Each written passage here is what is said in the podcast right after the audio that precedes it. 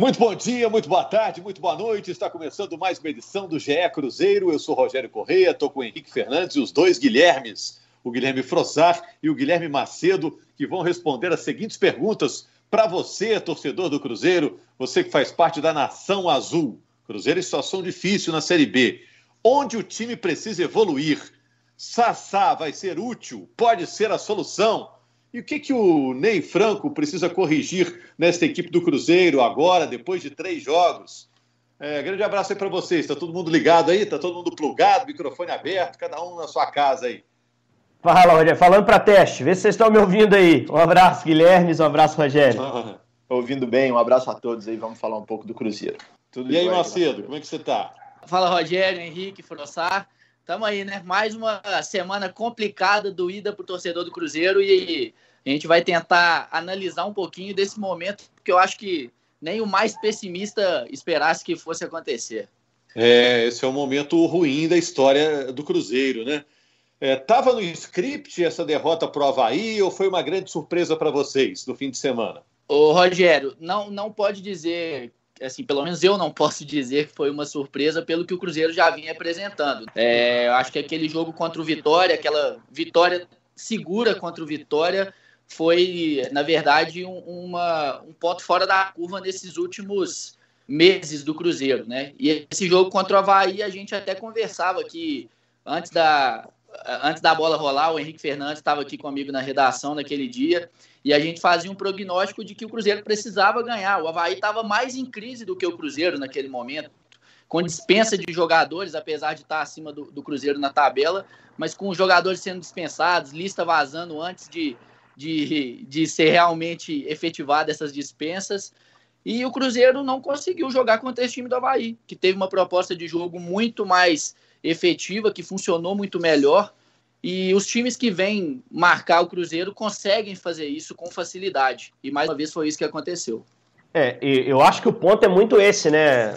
Hoje é muito fácil marcar, neutralizar o Cruzeiro num jogo, seja no Mineirão, fora dele, seja onde quer que seja.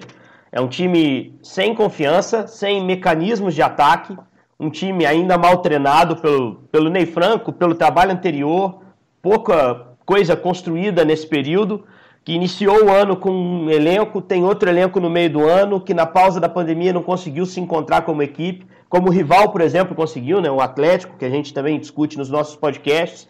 O Atlético, na pausa da pandemia, montou um time.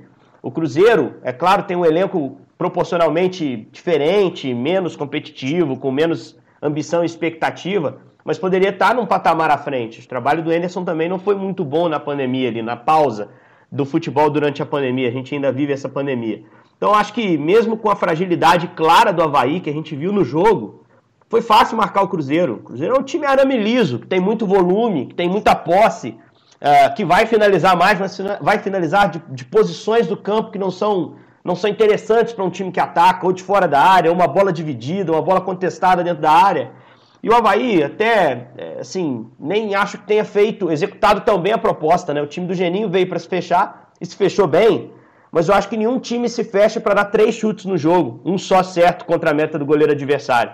A questão é que o gol uh, foi esse chute certo. A única vez que o Havaí chegou, se aproveitou de uma falha defensiva do Cruzeiro, especificamente do jogador que vinha jogando melhor no Cruzeiro. Para mim, a falha principal é do Matheus Pereira no lance e foi lá e sacudiu, fez o gol que precisava, né? É, acho que não foi justa a derrota do Cruzeiro, mas uh, não sei se a frase é dele, mas eu escuto muito o Everaldo Marques, nosso companheiro aqui de casa agora, né? Falando que o futebol não foi feito para ser justo, foi feito para ser emocionante. Né? Não foi justa a vitória do Havaí, mas o Cruzeiro produziu tão pouco, Rogério e Guilhermes, que também não seria justo talvez se o time vencesse. E eu acho que a sensação que a gente fica é essa. Por mais que tenha é, observado um domínio muito grande, uh, um volume de jogo, uh, a chance clara que poderia provocar ali o gol para o Cruzeiro uh, foi raríssima. A parte o pênalti que o Cruzeiro reclama, para mim, com razão, no lance do Arthur Kaique com o Arnaldo, mas é muito pouco para um time que investiu muito mais do que a maioria dos times da Série B e que precisava tanto da vitória nesse último fim de semana, né, já na sexta-feira no Mineirão. Ô Frossar, tá faltando é, confiança, tá faltando qualidade, tá faltando sorte, ou é isso tudo? O que, que você acha? É, eu ia falar exatamente sobre isso, Rogério. Eu acho assim que o script dos adversários do Cruzeiro nessa Série B ele está muito bem delimitado, muito em função do momento do Cruzeiro e da questão psicológica também, da questão de confiança, etc. É o que o Henrique falou. O Cruzeiro, até esse momento da competição, não é um time difícil de ser marcado, um time difícil de ser anulado dentro de campo.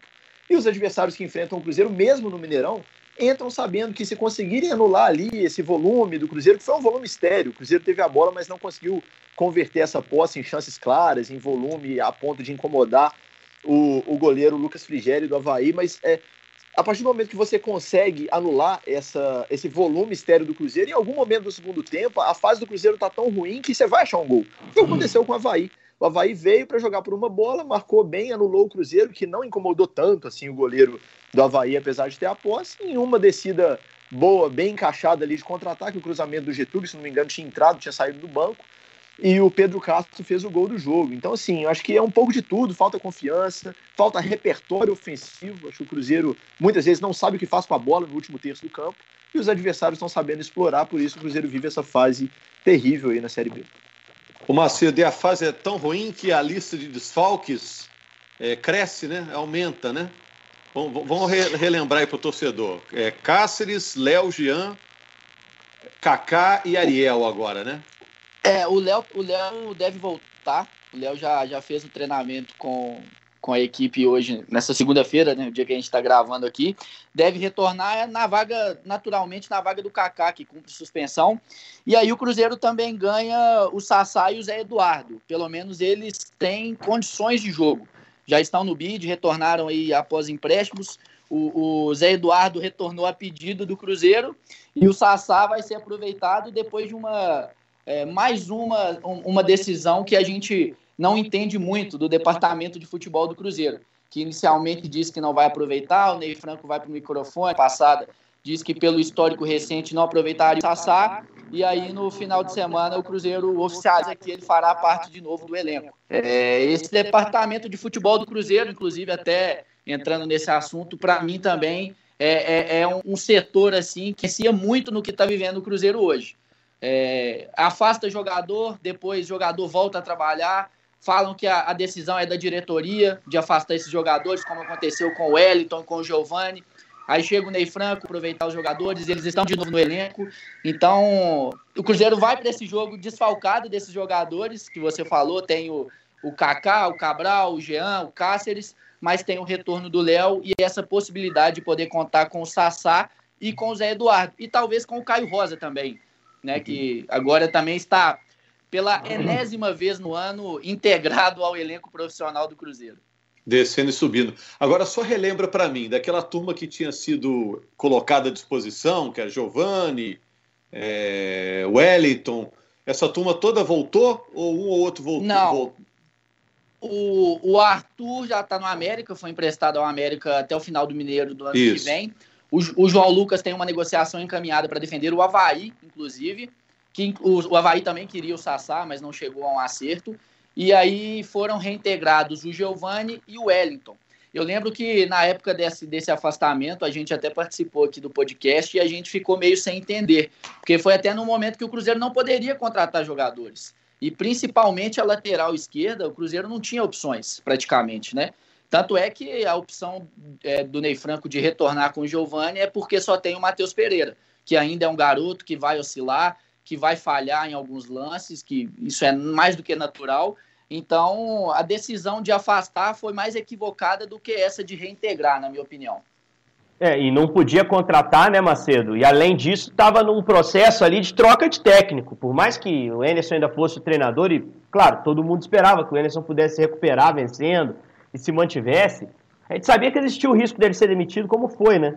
E aí, entrando um novo treinador, poxa, o cara tem que ter o direito de avaliar os caras que têm contrato, né? E se você ainda não rescindiu no papel, está aberta a possibilidade de reintegrar. Eu acreditava muito na reintegração do Giovani, principalmente, por isso que você citou, Macedo, falta de um lateral, né? E acho que o Wellington acabou também voltando para os planos porque falta ali um velocista. Se o Cruzeiro talvez pudesse já ter inscrito o Angulo, por exemplo, é, e o Angulo já tivesse jogado e dado a resposta que vinha dando nos treinos antes de voltar para o Palmeiras, né? não chegou a dar tanto no jogo que fez contra o RT, não foi muito bom. talvez o Wellington fosse mesmo descartado. Não sei se justo ou injusto, para mim não, acho que ele mostrou algumas coisas positivas e até acabou sendo importante numa das poucas vitórias que o Cruzeiro teve naquele jogo contra o Botafogo na estreia. Só queria fazer uma crítica ao jogo de sexta, o, Rogério, projetando, claro, para o jogo de quarta, que já está batendo a porta. Como foi ruim a escalação do Ney, né? Eu acho que o Ney deu passos atrás ali, principalmente com aquele meio-campo. Eu acho que ele botou o Ariel pensando na bola aérea, pela estatura, que foi um grande problema em Maceió. Falou, vou tentar melhorar da forma que for, já teve o retorno do Moreno. Que se não ajuda na frente, atrás é um cara mais para cortar essa bola no primeiro pau, e fez isso ao longo dessa passagem no Cruzeiro muito bem. Não estava em Maceió, né? Então voltou naturalmente ao time. E ele tentou dar um pouquinho mais de estatura com o Ariel. Só que eu acho que no primeiro tempo já dava para ver que o Havaí não queria jogo, cara. E se ele não quer jogo, tira o Ariel, bota mais um cara que vai furar a defesa do adversário, segura só o Machado para rodar a bola como primeiro homem, proteger eventualmente os pouquíssimos contra-ataques que vão aparecer, e fura essa defesa com o Maurício, com o Regis, com o Gabriel que entrou bem, Marquinhos Gabriel, que eu acho que entrou bem no jogo. Né? No início ali, primeira participação dele faz um cruzamento que ninguém tinha feito até então no jogo, quer dizer, um cara que tem leitura. Então acho que o Ney trabalhou mal na sexta, assim, fiquei um pouco decepcionado com o trabalho dele é, de interferência no jogo e escalação, né? escolhas principalmente. É, até em relação ao Maurício mesmo. Eu não sei como o Maurício sai no treino, mas no jogo, algum tempo ele vai muito mal. Né? Então, assim, é, é importante que na quarta ele corrija isso, ele faça as leituras, ele seja audacioso, como foi no jogo contra o Vitória, em que em determinado momento ele sentiu que dava, ele ficou só com o Jean de volante, tirou o Jadson, ele meteu o Regis e Maurício por dentro, já estava com o controle do jogo. Eu tinha certeza que ele faria isso de novo e não fez contra o Havaí, não sei por quê, porque o Havaí, primeiro tempo, foi um time reativo, que não contra-atacava, e no segundo tempo continuou assim. Acertou um contra-ataque a rigor no jogo. Então, acho que são esses, esses, essas escolhas é, equivocadas que às vezes atra atrasam a montagem de um time. E o Cruzeiro chega a esse ponto da Série B sem um time, claro, recebendo jogadores. E é preciso acertar as escolhas agora para encontrar o mais rápido possível esse time ideal e para encontrar as mexidas que dão certo. Aquelas que você já mexe no jogo esperando uma resposta que normalmente vem. É, eu, eu sei que o Macedo quer falar, Macedo, e até aproveito para perguntar também sobre atraso da montagem do time, né? Esses caras aí, o Angulo, que virá do Palmeiras, né? Retornará ao Cruzeiro, que já teve por aqui. O Matheus Índio, que jogou no Vasco, e o Giovani, que estava no Curitiba.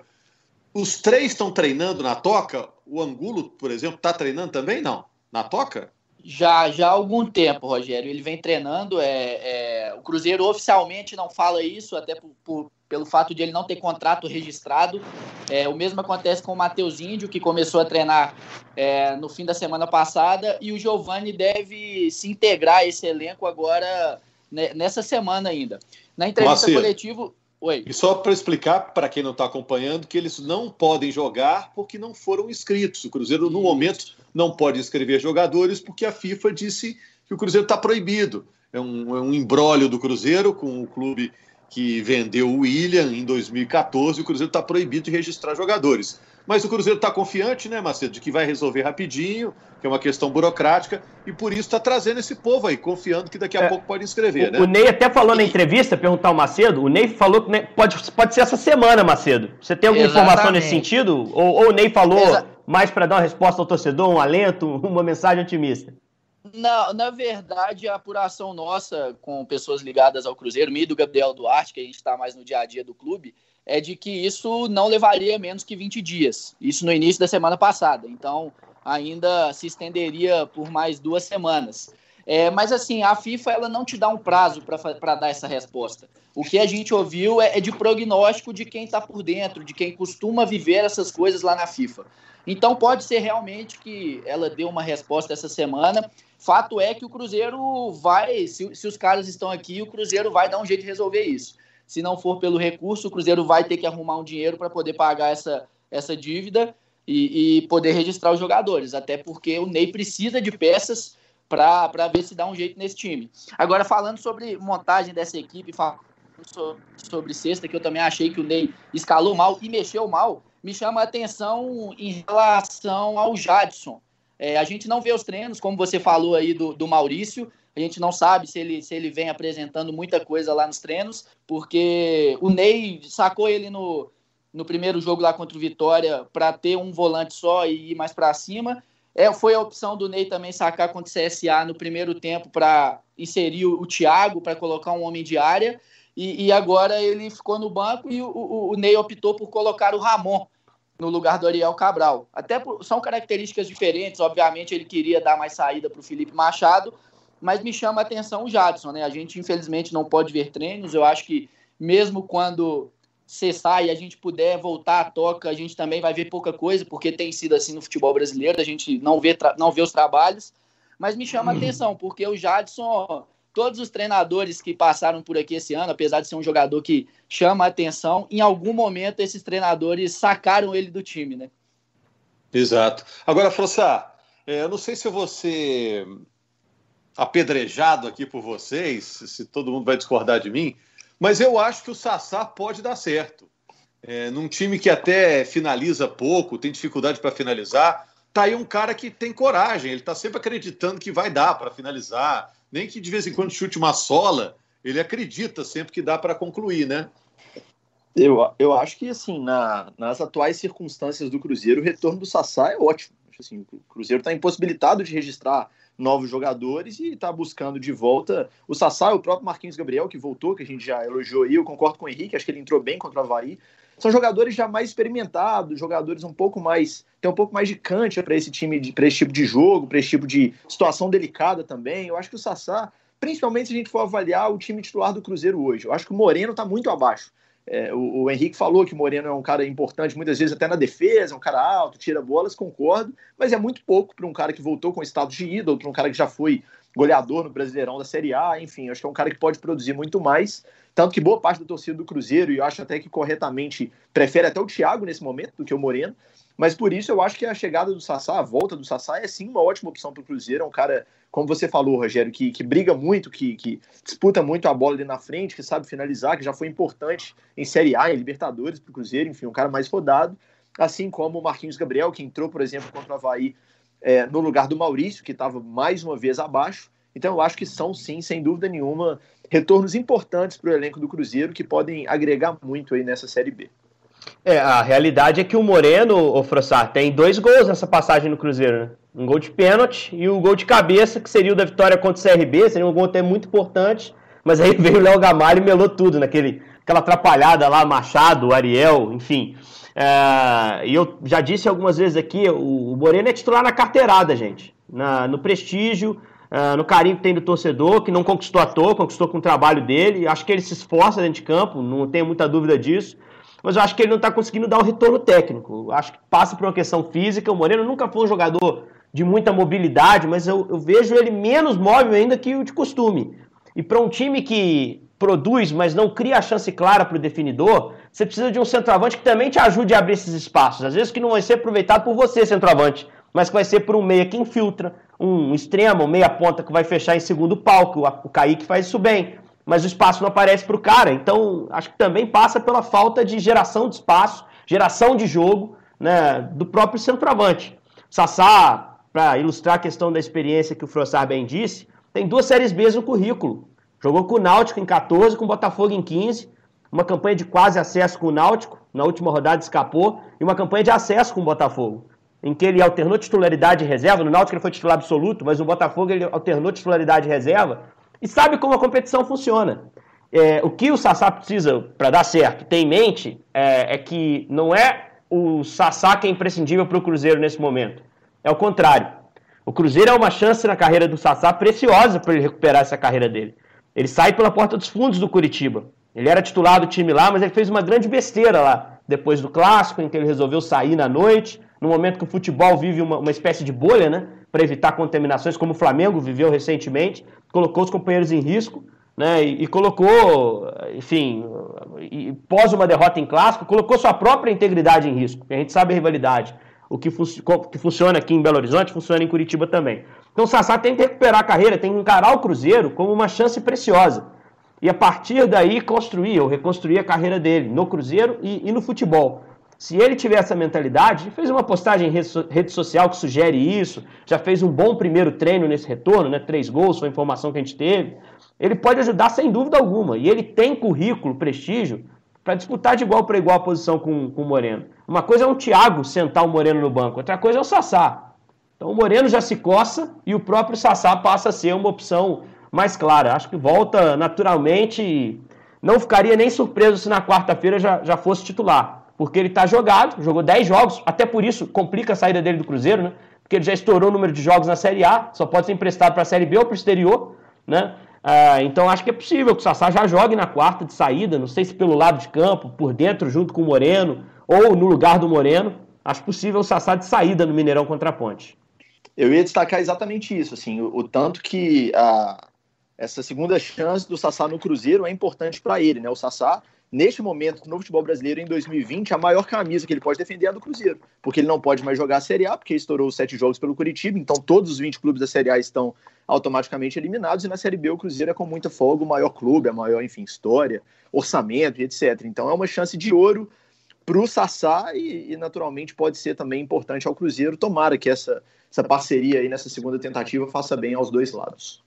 E vale quase a mesma coisa para o Marquinhos Gabriel, que foi rebaixado é, com o Cruzeiro, foi para o Atlético Paranaense, agora foi devolvido ao Cruzeiro. Deve pensar, ó, ou eu ou aprumo agora a minha carreira, ou então é daqui para o fim, né? É, o Marquinhos deve ser titular. O Macedo pode até ilustrar é, com informação atualizada. Talvez o Arthur não jogue. O Arthur teve aquela, aquele. No lance em que acho que houve um pênalti. Teve um mim, ferimento no braço. Teve um ferimento no braço. Do jeito que foi, eu achei até que ele pudesse ter quebrado o braço. A maneira como ele saiu, como ele se chocou na trave, falei até na transmissão. Falei assim: o medo num lance desse é fratura. Só que aí depois a gente pôde ver o médico conseguindo apalpar ali a região do braço, fiquei mais tranquilo, porque quando se quebra, dificilmente o jogador permite, a pessoa permite que aquilo seja feito. Mas houve um corte, ele deve estar com muita dor, porque a pancada foi forte, e é exatamente onde o Marquinhos entrou, aberto ali pelo lado esquerdo. Então acho que se o Arthur realmente não puder jogar na quarta, o Macedo pode até falar sobre isso, é, o Marquinhos é um substituto natural. Cresce muita chance dele ser titular, né? É, é, o Cruzeiro ainda espera contar com o Arthur, é, não está descartado. Mas, para ser bem sincero, é, por característica de jogo, eu fico curioso para ver um time do Cruzeiro com o Ayrton de um lado e o Marquinhos do outro. Em termos de velocidade, jogada de linha de fundo, que a gente viu naquele primeiro tempo lá contra, é, contra o Havaí, o Cruzeiro ficou muito torto pela direita, só chegava com o Ayrton, que tem dificuldades no acabamento das jogadas, um cruzamento, um passe, uma finalização, mas que oferece essa jogada de linha de fundo. E no, segundo tempo, o Cruzeiro conseguiu ter essa jogada com o Marquinhos Gabriel, mas aí já não tinha o Ayrton, que saiu, inclusive, naquela mexida, no mesmo, no, no mesmo momento em que entrou o Marquinhos, o Ayrton saiu.